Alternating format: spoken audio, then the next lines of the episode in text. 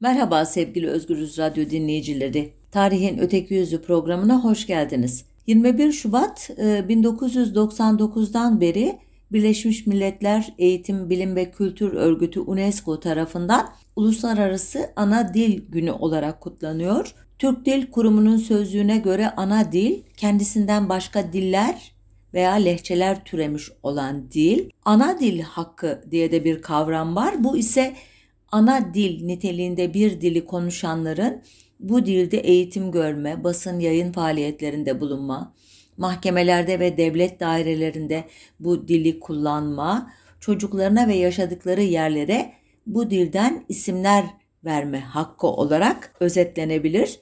Elbette bu hak Türkiye'nin e, altına imza koyduğu pek çok belgede değişik şekillerde ifade ediliyor.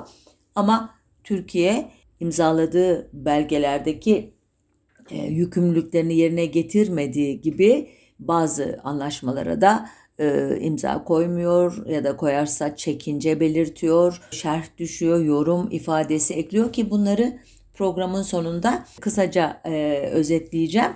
E, şimdi Cumhuriyet tarihi boyunca devletin, e, devlete egemen olan siyasi güçlerin, partilerin, ideolojilerin başta Kürtçe olmak üzere ana dil politikalarına dair bir ne diyelim özet yapmak istiyorum. Özet diyorum çünkü hakikaten çok fazla olay var e, aktarılması gereken.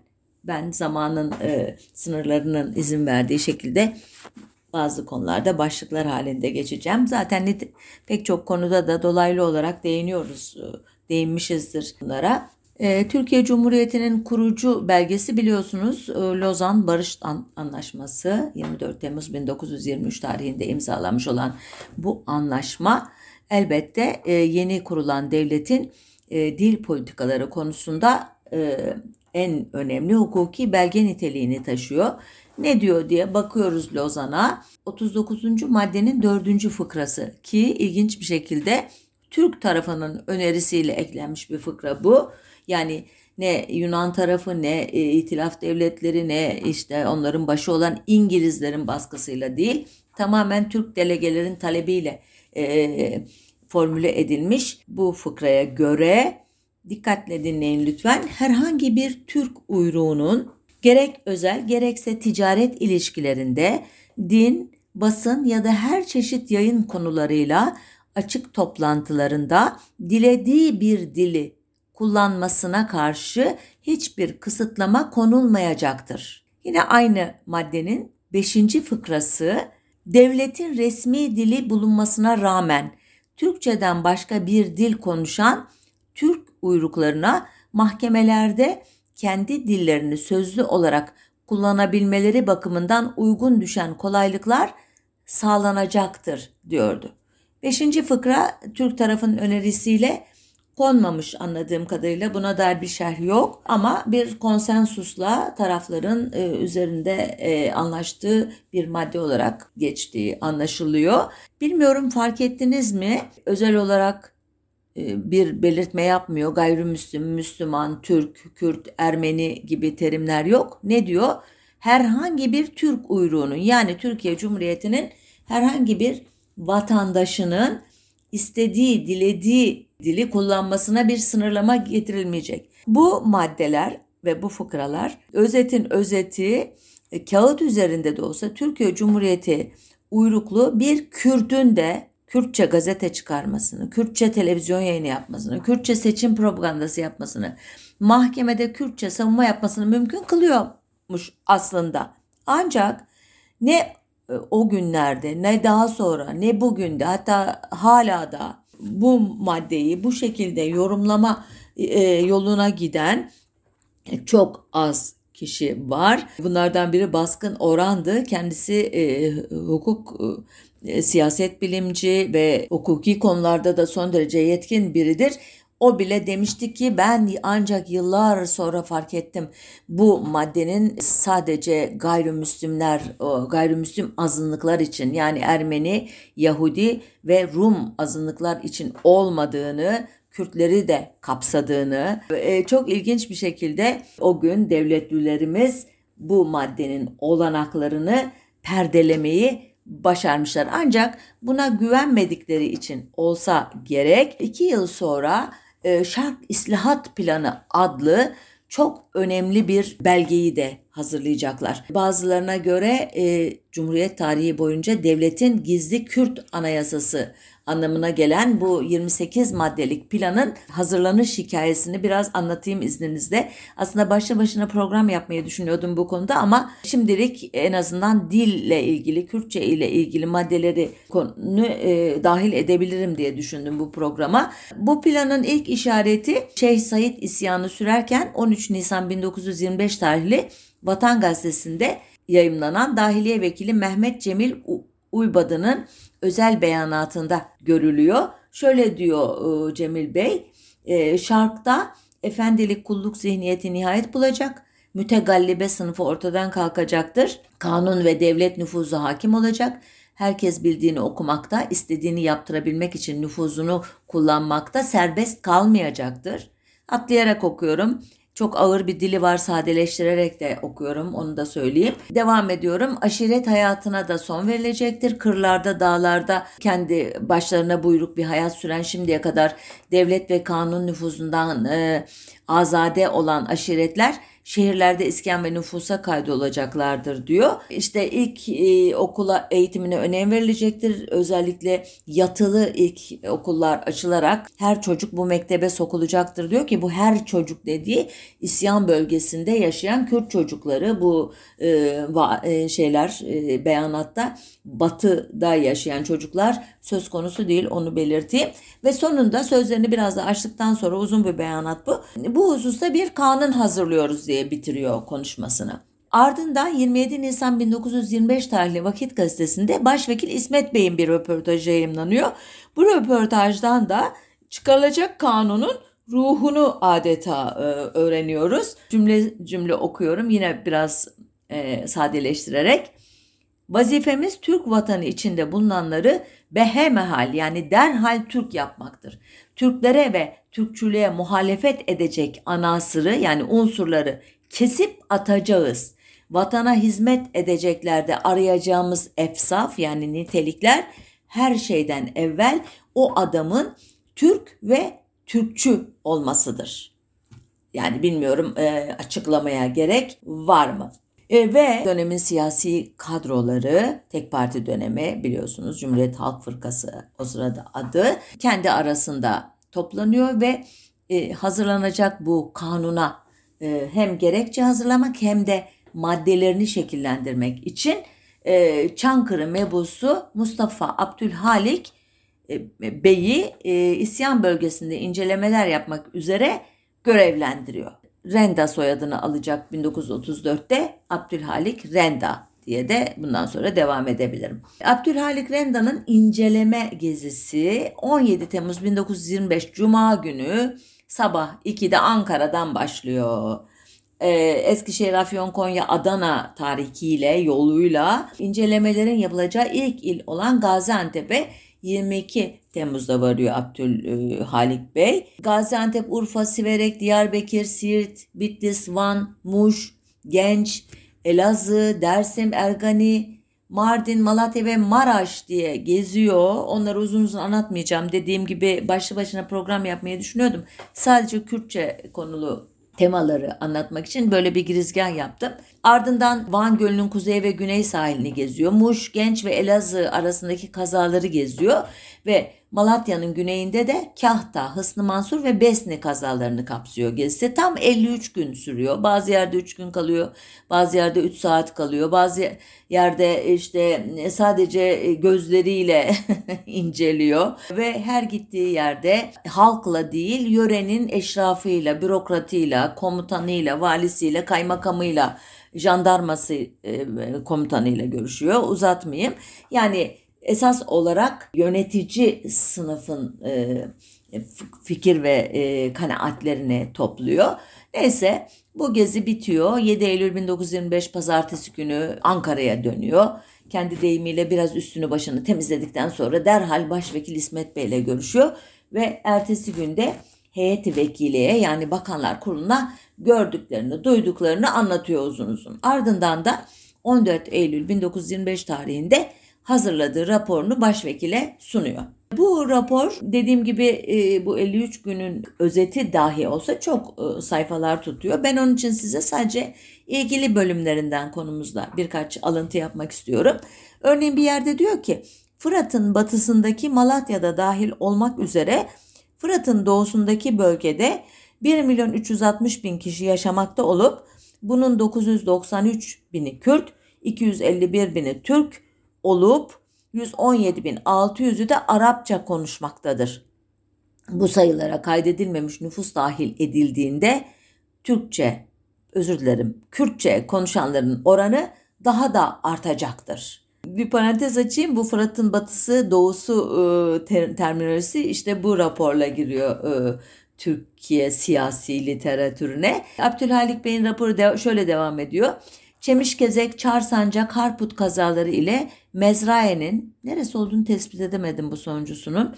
Devam ediyorum. Dört nahiyesi hariç Kürtler lisanlarını hakim kılmışlar ve Türkçe öğrenmeye muhtaç olmadan bütün işlerini görebilecek hale gelmişler. Ve Türk erkeklerinin yüzde seksenini de Kürtçe öğrenmeye mecbur kılmışlardır. Bu etki öyle büyüktür ki Türkçeden başka dil bilmeyen 5-6 Türk köyü Alevi oldukları için Kürt olduklarını iddia etmektedir. Bu malum e, terminoloji. Aslında Türkler ama iddia ediyorlar. Öyle görüyor olması yeterli değil. Çünkü devletlilerimiz atar biliyorsunuz bir insanın e, kimliğini, etnik ya da dinsel kimliğini. Ya diyor Aleviler ama Alevi e, Kürt olur diye düşündükleri için Kürt olduklarını söylüyorlar. Yine devam ediyorum rapora. Fırat'ın batısındaki Malatya vilayetinde ise Kürtlerin erkekleri Türkçe öğrenmeye mecbur kalmışlarsa da kadınlar hala Kürtçe konuşmakta ve gururla Kürt olduklarını söylemektedirler. Buna e, sevindirici bir haber. Malatya'da neyse ki Kürt oldukları halde Türkçe öğrenmişler ama kadınlar hala bu konuda e, yola gelmemişler ve Abdülhalik Bey'in raporu şu sözlerle bitiyor. Sonuç olarak arz ettiğim bu notlar içinde en çok önem verdiğim husus Kürtlerde fikri milliyetin yani milliyetçilik fikrinin günden güne çoğalması ve gelecekte tamamen milli bir isyan zuhur etmesi meselesidir. Peki aldı bu raporu koydu ıı, çekmecesine başvekil.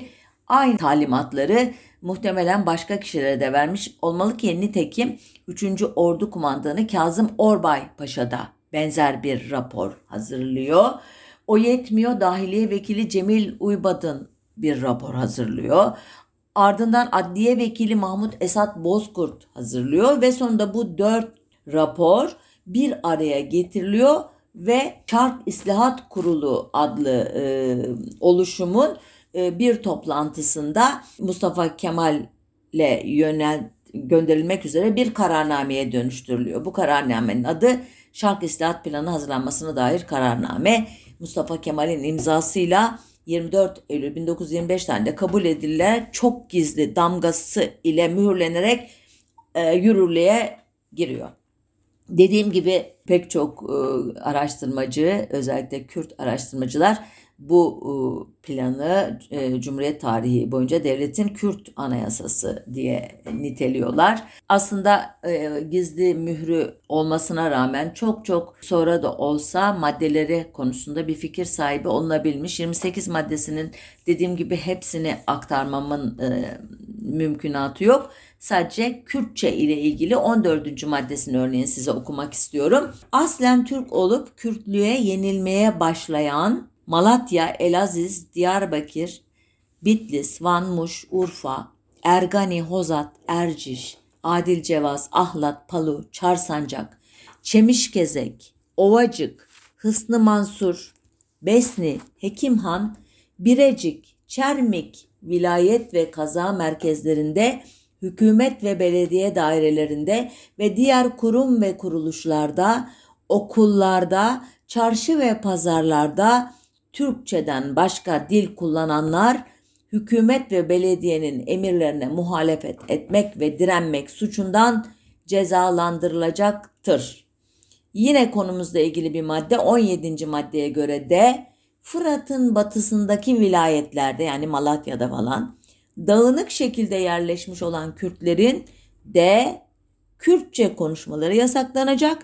Kız okulları yoluyla kadınların Türkçe konuşmaları sağlanacaktır. Şark İslahat Planı'nın diğer maddeleriyle birlikte bütün bunları e, bir paket halinde bilince şunu söylemek zor değil. Bu plan ile Lozan'ın başından beri e, uygulanmayan dille ilgili maddelerinin üstüne bir bardak soğuk su içilmekle kalmıyor. Daha da ileriye gidiliyor ve Kürtçe konuşmanın cezalandırılması fikri resmi bir hal alıyor. Ardından başka adımlar atılıyor. Örneğin 1926'da toplanan Türk Ocakları Kurultayı'nda en büyük tartışmalar Türkçeden başka dillerin en çok da Kürtçenin konuşulmasının yasaklanması üzerine yapılıyor. Örneğin kurultayın 28 Nisan günkü 5. oturumunda konuşan Van Milletvekili İshak Refet Işıtman sonraki soyadıyla e, şark vilayetlerinde yaşayan Kürt unsurların dillerini muhafaza etmelerinden şikayet ediyor. O yetmezmiş gibi diyor Kara Keçililer, Serkanlar, Türkanlar gibi Türk kökenli toplulukları da Kürtleştiriyorlar diyor. Bu yüzden diyor mutlaka cezai tedbirler alınması lazım diyor. Ona göre Orta Anadolu'da yaşayan yerleşik Kürtler Türklerle sarılı oldukları için boğulmaya zaten mahkumlar. Onlar için endişelenmeye gerek yok ama şark vilayetleri için çok özel tedbirler alınması gerekiyor.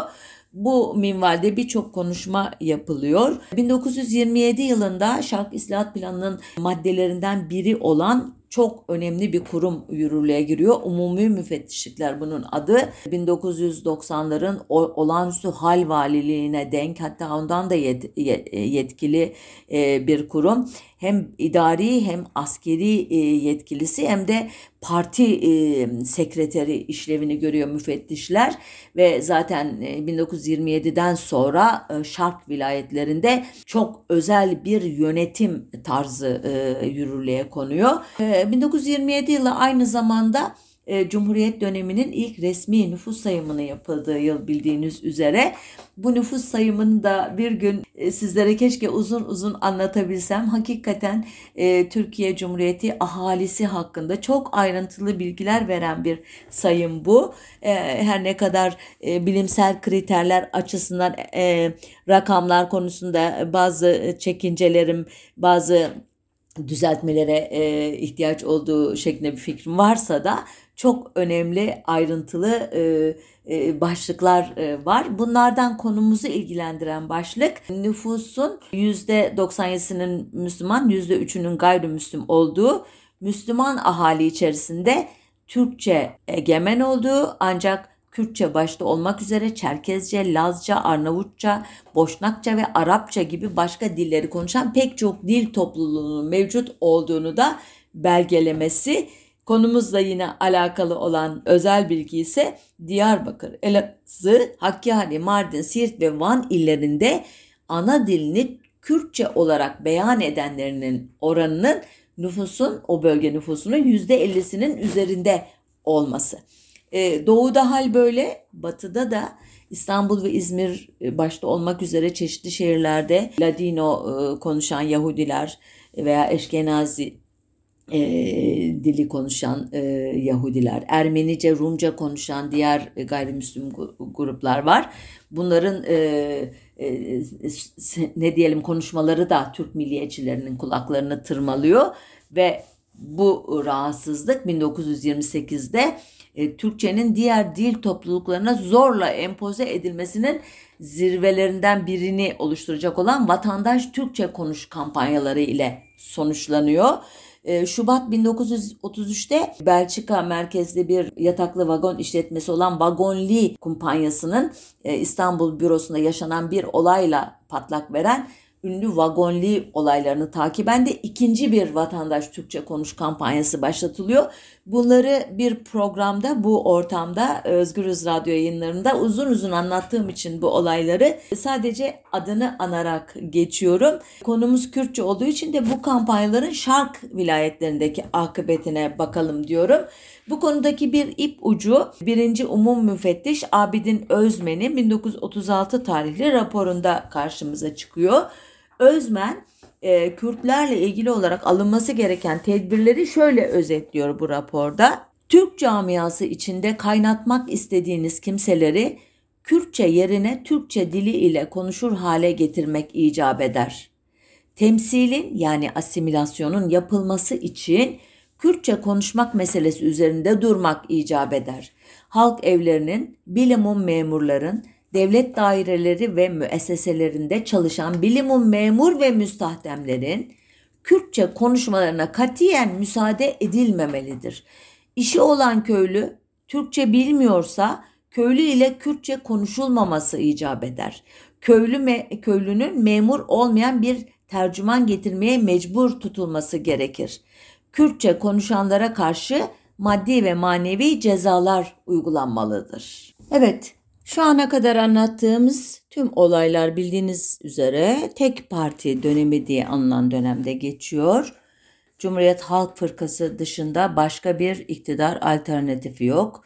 Kısa dönemli terakkiperver deneyimini anlatmıştım hatırlarsanız. Bir e, e, münasip zamanda da serbest fırka deneyimini anlatacağım ama bütün bunlar iktidara meydan okumaktan öteye geçmemiş, iktidar olamamış, seçimlere dahi katılamamış e, partiler sadece bir yerel seçimlere katılıyorlar. Bunun dışında başka bir çok olay oluyor elbette. Ben sadece dil politikaları bağlamında e, bu programı e, yürütüyorum bu, bugün. E, anlattığım çeşitli isyanlar bunlara karşı e, devletin takındığı tutumu hatırlıyorsunuzdur. Sonuçta en basit talepleri bile baskı, zulüm, yıldırma, silah, bomba, e, hatta zehirli gaz e, gibi sert yöntemlerle e, karşılanan Kürtlerin 1946'da çok partili e, döneme geçildiğinde halleri doğrusu acıklıydı, sindirilmiş durumda idiler. 14 Mayıs 1950'de yapılan tarihi seçimlerde bunun etkisi ile muhtemelen Kürt toplum liderleri Demokrat Parti liselerinden aday oldular. Kürtlerin büyük bir bölümü de oylarını ilk kez Cumhuriyet Halk Fırkası'na, partisine değil özür dilerim Demokrat Parti'ye verdiler. Bu tarihten itibaren Türkiye'nin modernleşmesiyle de uyumlu olarak çeşitli kesimlerden Kürt çocukları üniversite eğitimi için büyük şehirlere gelmeye başladılar. Orhan Gazi Ertekin'in dikkatimi çektiği bir husus olarak bu çocukların çoğu da hukuk okumaya e, yöneldiler. Muhtemelen babalarının, dedelerinin uğradığı haksızlıklara bir tepki idi, bir savunma mekanizması idi bu ve bu avukat çocuklar ileriki dönemlerde Kürt e, toplumunun e, hak mücadelesinde çok önemli roller oynadılar. Bu kesimlerin çıkardığı bazı yayın organları aracılığıyla da Kürt tarihi, Kürt uygarlığı, Kürt edebiyatı dünyaya, komşu halklara ve Kürtlerin e, Türkiye'deki Kürtlerin de daha çok kentli kitlelerine ulaştırıldı ilk kez. Kahire ve Erivan'dan yapılan Kürtçe radyo yayınlarının da katkısıyla etnik kimlik bilinci artık bir avuç Kürt milliyetçisinin özel alanı olmaktan da çıkmaya başladı. Ama Kürtlük bilincini en fazla etkileyen olay 14 Temmuz 1958'de Irak Kralı Faysal'ın General Abdülkerim Kasım tarafından kanlı bir darbeyle tahttan indirilmesinden sonra yaşandı. İran'da 1946'da kurulan 9 ay yaşayan Mahabat Cumhuriyeti'nin önderlerinden olup 1947'den beri çeşitli ülkelerde sürgünde olan Molla Mustafa Barzani'nin Bağdat'a çağrılması ve Kürtlere Kerkük'ün de içinde olduğu bir otonom bölge sözü verilmesi idi bu etkileyici olay. Bu durum e, Menderes hükümetini de tedirgin etti çünkü Türkiye sınırları içerisinde e, hiçbir talebi karşılanmayan ve bu yüzden de adeta patlamaya hazır bir buhar kazanı gibi dolmuş olan geniş bir Kürt e, nüfus olduğunun bilincinde idi e, Demokrat Parti iktidarı. Demokrat Parti döneminin nispeten e, Kürt siyasaları açısından yumuşak geçtiğini söyleyebiliriz. Ancak iktidarının e, son yıllarında e, Türkiye'deki başka olaylarla da birleşince Demokrat Parti'nin de sinirleri öyle diyeyim e, zembereği gerildi iyice bu konuda. Gelen olay da General Kasım darbesinin birinci yıl kutlamaları sırasında 14 Temmuz 1959'da Kerkük'te bir grup Türkmenin e, katledilmesi olayıydı. E, yıllar sonra çok net bir şekilde çıktığı üzere e, iddia edildiği gibi binlerce kişi ölmemişti. E, 20-25 kişiyi geçmiyordu ölenler ama öldürenler de e, yine Türk milliyetçilerinin o günlerde iddia ettiği gibi Kürt e, e, Kürtler değil Irak ordusunun mensupları idi. Elbette Kürtlerin katıldığı bazı e, öldürme olayları da yaşanmıştı ama esas olarak Kürt-Türkmen çatışması değildi. Devlet güçleriyle e, buna e, Irak'taki Arap-Kürt egemenliğine itiraz eden Türkmenlerin arasındaki gerilimin sonucuydu. Elbette bunu e, bugünkü MIT'in e, öncülü olan MAH teşkilatı bir şekilde hükümete olayları köpürterek Türkiye'deki Kürt nüfusun önder e, kadrolarına e, yönelik baskıları formüle etmesi için bir akıl verdi. Bunun da etkisiyle iddialara göre 1000 ila 2500 kişilik bir Kürt grubunun tenkil edilmesi hatta Taksim'de sallandırılması gibi çok sert e, gaddarane e, fikirler uçuştu havada ve hem Celal Bayar'ın kendi iddiasına göre hem de Fatih Rüştü zorluğu atıfta bulunan kaynaklara göre bu iki unsurun itirazıyla uluslararası planda zaten zor durumda kalırız gibi e, tepkileriyle bu idamlardan vazgeçildi. Ama 17 Aralık 1959'da başlayan tutuklamalar sonucu 49 Kürt aydını idam cezası ile mahkemeye verildi. Kısaca 49'lar davası diye anlam bu e, dava sürerken 27 Mayıs darbesi oldu. 1960 e, darbecilerinin Kürt politikalarını ayrı bir programda e, anlattığım için sadece başlıkları hatırlatıyorum ama daha iyisi o programı bulup dinlemeniz olur. Neydi e, konumuzla ilgili uygulamaları e, 27 Mayıs 1960 darbecilerinin? E, önce 27 Mayıs'tan çok kısa bir süre sonra Haziran ayında hatta günü gününe söyleyeyim 1 Haziran 1960'da bölgelerinde etkili olan toprak ağlarından, aşiret reislerinden e, şeyhlerinden ve Kürt milliyetçisi olduğundan şüphelenen 485 e, kişi Sivas Kabak yazıda açık arazide kurulan bir kampa kapatıldı. Burada 9 ay e, kaldı. 1 Kasım'a salı verilmekle birlikte belli bir grubu. 29 Eylül 1960'da Cemal Gürsel, Milli Güvenlik Kurulu Başkanı ve Cumhurbaşkanı olacak ileride Cemal Gürsel Mehmet Şerif Fırat'ın Doğu İlleri ve Varto ad, Tarihi adlı eserine e, Kürt diye bir şeyin olmadığını, Kürtçe diye bir şeyin olmadığını anlatan bir ön söz yazdı ve en üst seviyeden böylece Kürtlere ve Kürtçe'ye karşı e, darbecilerin duruşu e, deklare edilmiş oldu. 16 e, Kasım 1960 tarihli Bakanlar Kurulu toplantısında Kürt memurların Kürtçe konuşmaya devam eden Kürt asıllı öğretmenlerin görevden alınması kararlaştırıldı. Kürtçülüğün hatırlatılmasına sebep olabileceği düşüncesiyle de Kürtçülük ve Kürt, Türkçülük hakkında herhangi bir kitabın yayınlanması talepleri de reddedildi bu toplantıda. E, ardından çıkarılan bir kararname ile Halep'te basılan El Şark adlı Kürtçe kitap ile İran'dan gönderilen Firdevs adlı gazete ve Kitabı Hafta adlı kitabın Türkiye'ye sokulması ve dağıtılması yasaklandı. Yine e, yasaklanan e, dergilerden biri Kürdistan adlı dergiydi. Avrupa Kürt e, Talebe Cemiyeti tarafından basılan bir dergiydi. Ayrıca Türkiye'de Kürdistan'da Ağrı Dağı Harekatı adlı Süleymaniye'de basılmış, Irak'ın Süleymaniye şehrinde basılmış bir kitap da yasaklandı. Bu Bakanlar Kurulu kararından okuyorum size.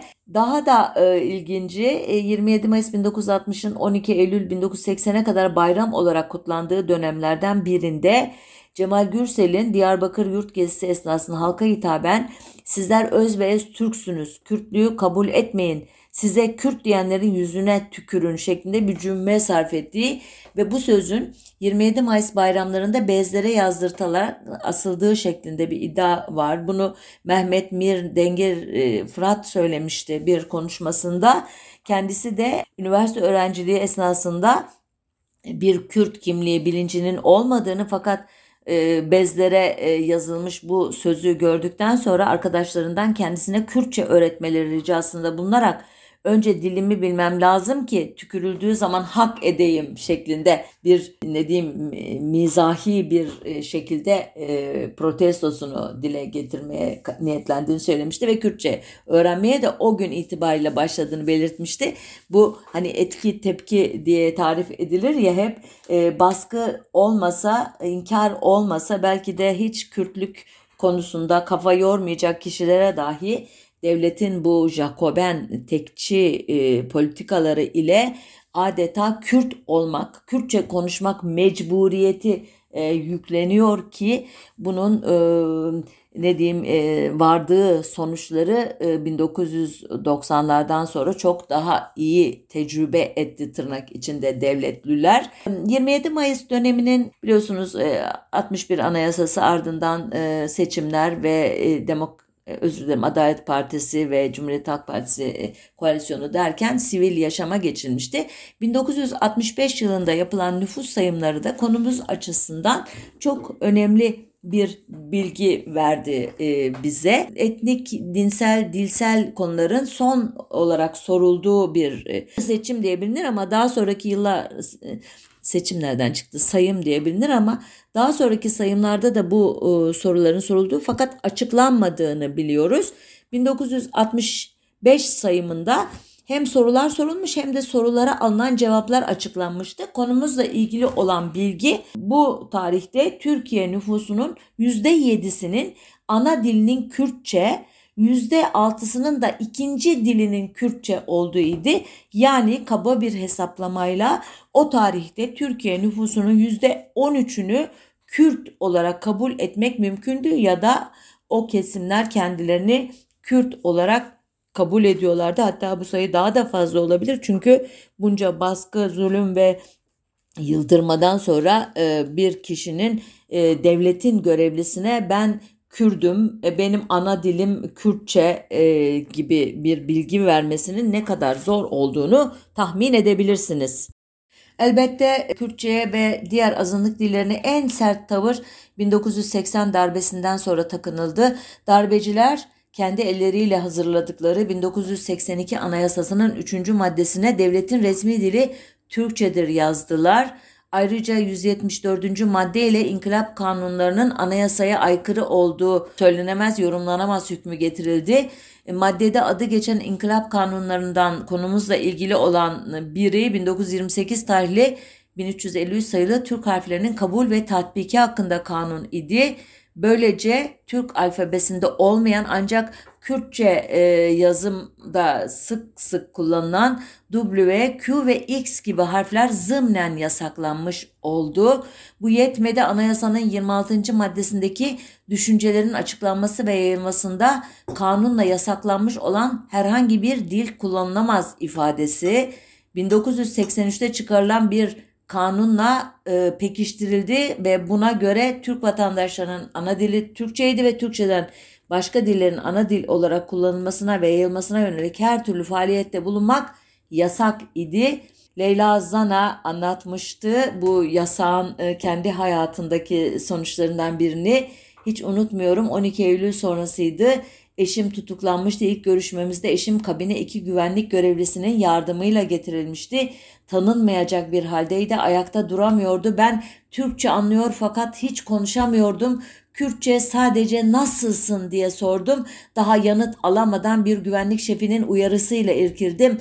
Kürtçe konuşmak yasak. Türkçe bilmiyorsan bakışarak konuşursun. Bakışarak konuşmaya dahi olanak tanınmadan görüş tamamlanmıştı. Görüştürmeden biten görüş beni kendi gerçeğimle yüz yüze getirmişti diye anlattı. Leyla Zana'nın adına biraz sonra tekrar e, değineceğim. Kendisi e, Kürt siyasi hareketinin e, hem partili hem partisiz en önemli yüzlerinden, eylemcilerinden biri idi. Artık siyasi anlamda sesini duymasak bile yaşadığı olaylar, onun dahil olduğu olaylar ona onun maruz bırakıldığı olaylar Kürtçenin e, tarihi ile doğrudan ilişkili ki bu e, nasılsın sorusunu yakın tarihte biliyorsunuz tekrar e, duyduk. Hayatını kaybeden İpek Ateş adlı bir Kürt anasının yine aynı dönemlerde hapiste bulunan oğluyla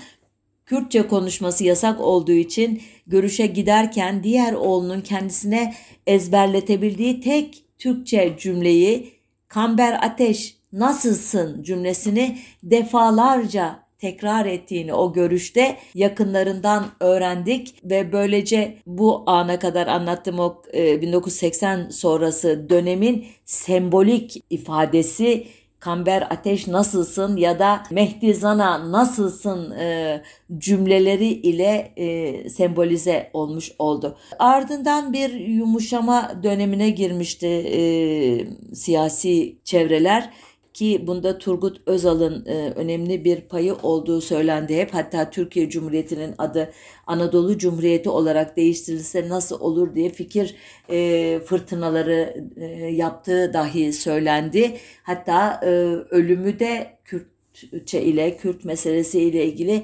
açılımlara bağlandı. E, bunu bunları istemeyen çevrelerce zehirlenerek öldürüldüğü iddia edildi. Ölümünden çok kısa süre önce hakikaten de Kürtçe radyo yayınına geçmeyi, Kürtçenin okullarda ikinci dil olarak okutulmasını düşündüğünü biliyoruz. Nitekim o ölümünden 5 gün önce 12 Nisan 1991'de 2932 sayılı kanun Kürtçe konuşmayı yasaklayan kanun kaldırıldı ama bundan 7 ay sonra e, yaşanan bir olay devletin Kürtçe konuşmayı çok tehlikeli bir suç olarak gördüğünü hem Türkiye halkına hem de dünyaya yeniden ilan etti. Olayın kahramanı Leyla Zana'dan e, dinleyelim yaşananları. Diyor ki Leyla Zana 6 Kasım 1991 günü e, Türkiye Büyük Millet Meclisi'nde e, yemin töreni için e, bir aradaydık. Saat 15 civarıydı. Biz arkadaşlarla kulise geçtik. E, hep genel başkanı ki Leyla Zana'nın partisi Fehmi Işıklar gelir gelmez arkadaşları çağırarak kesinlikle yemin töreni esnasında hiçbir mesaj verilmeyecek diyordu. Daha önce kararlaştırdığımız gibi işler yürümüyordu ki aralarında anlaşılan başka bir şey konuşmuşlar. Açıyor Leyla Zana ne olduğunu bunun. Kürtçe mesajı verecek olan Batman milletvekili e, Abdülkerim Zilan meclise gelmemişti. Fehmi de caydığına göre bu görevi birileri üstlenmeliydi. Fehmi Bey ısrarla hiçbirimizin törende bir şey söylemesini istemiyordu. Ben ve Hatip Dicle yani Hatip Dicle kararımızı verdik. Hatip Türkçe, ben ise Kürtçe mesaj verecektik. Yemin töreni başlamadan önce ben kırmızı, sarı ve yeşilden oluşan eşarpları örerek saçlarıma geçirdim. Burada bir parantez açıyorum. Leyla Zan'a uzun uzun bu e, renklerin anlamını, bu eşarbın ne demek olduğunu anlatıyor. Siz de zaten e, aşağı yukarı kafanızda şekillendirmişsinizdir. Bugün e, Kürt e, kimliğinin, e, siyasi e, özerklik fikrinin adeta e, sembolü olan e, renkler bunlar. Elbette bu renkli eşarpla kürsüye e, e, çıkınca Türk milletvekillerinin tepkisini tahmin edebiliyorsunuz. Onlar da etmişler gerçi ama olaylar e, beklediklerinden de sert gelişmiş. Devam ediyor Leyla Zan'a. Yemin sırası Diyarbakır'a gelmişti. Hatip çıktı ben ve arkadaşlarım bu yemin metnini anayasa baskısı altında okuyoruz dediğinde birden kıyamet koptu. Bütün meclis ayaktaydı. Kürsüye hücumlar başladı. Bütün fanatikler neredeyse hatibi parçalayacaklardı. Şoven duygular kabarmış, kontrol kaybolmuştu. Kürt parlamenterleri büyük bir korku içindeydiler. Tek tek bana geliyorlar. Sakın sen bir şey söylemeyesin diyorlardı çok sevip saydığım bir arkadaş da beni kulis bölümüne çağırarak ikna etmeye çalıştıysa da ben ikna olmadım. Yine anlatıyor kendisi ama ben özetleyerek söyleyeyim. Arkadaşları araya eşini koyuyorlar. E, Mehdi Zena'yı, e, Zana'yı, Leyla e, bundan sonrasında şöyle anlatıyor. Mehdi benim yapımı çok iyi bildiği için arkadaşa dönerek Leyla kendi kararını kendisi verir. Ben kendisine kesinlikle karışmam.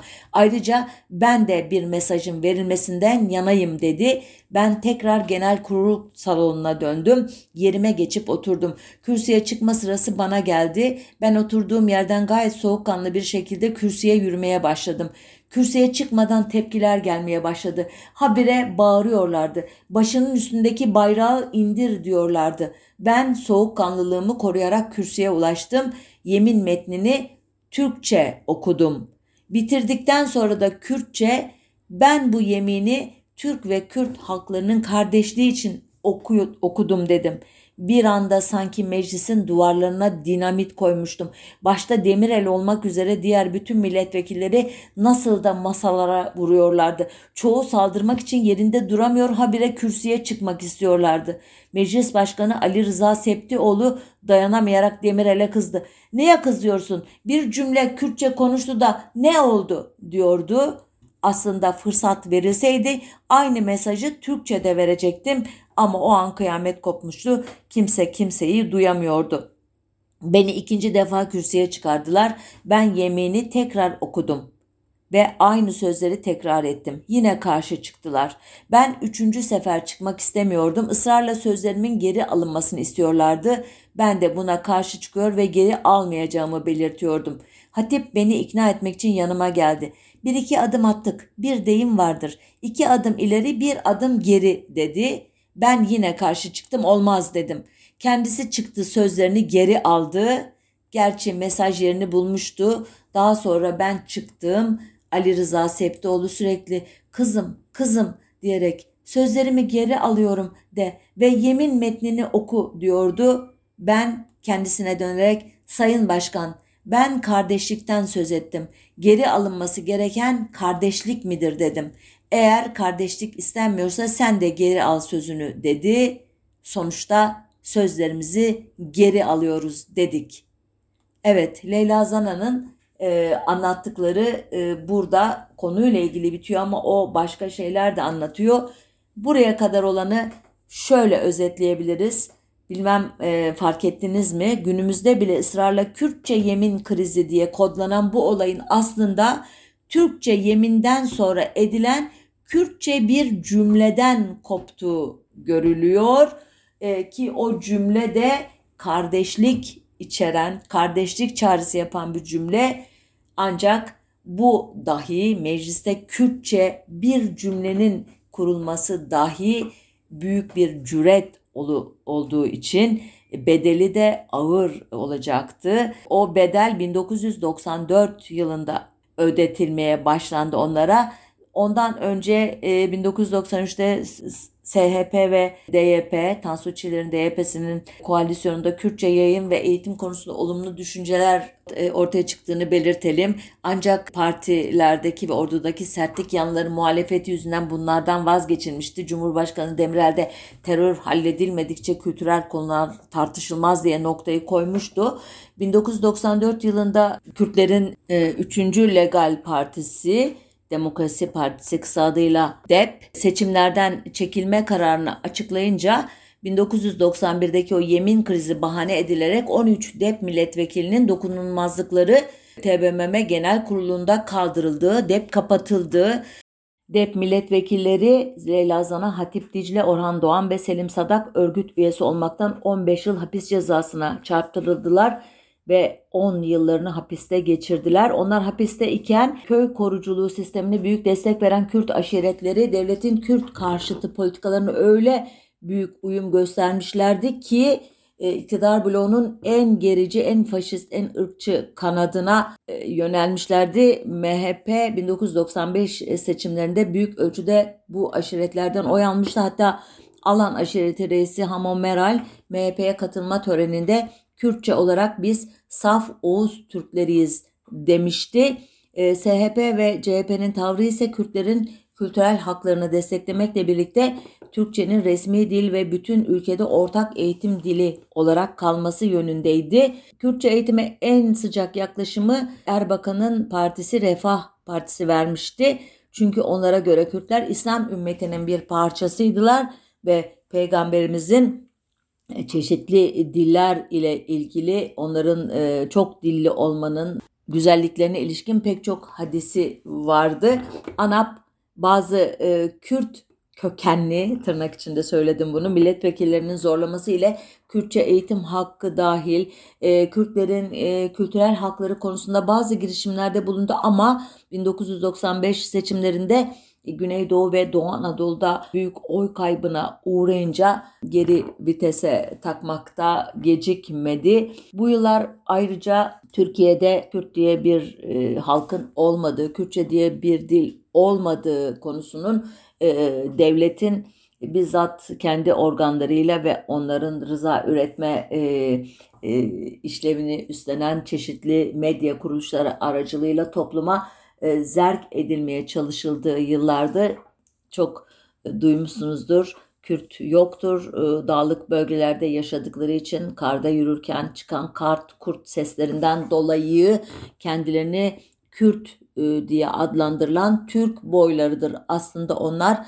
konuştukları dilde bir dağ dilidir, dağ Türkçesidir aslında ki bu dağ dili terimi 1985 yılında kendisi gibi oyun yazarı olan bir başka Amerikalıyla Arthur Miller'le birlikte Türkiye'ye gelen oyun yazarı Harold Pinter'in 1988'de kaleme aldığı tek perdelik oyununa da başlık olmuştu. 1999 yılının Şubat ayında PKK lideri Abdullah Öcalan'ın Kenya'da yakalanıp Türkiye'ye getirilmesinden sonra Türkiye'nin Kürt meselesine e, yaklaşımında bazı değişiklikler olduğunu umabilirsiniz, tahmin edebilirsiniz. Ancak e, beklendiği kadar radikal e, adımlar değildi bunlar. Avrupa Birliği'nin zorlamaları ile e, 2002 tarihli bir yasa çıkarılmıştı ki bu yasa Kürtçe yayına izin veriyordu. Fakat yasanın uygulanması ancak 24 Mart 2006'da oldu.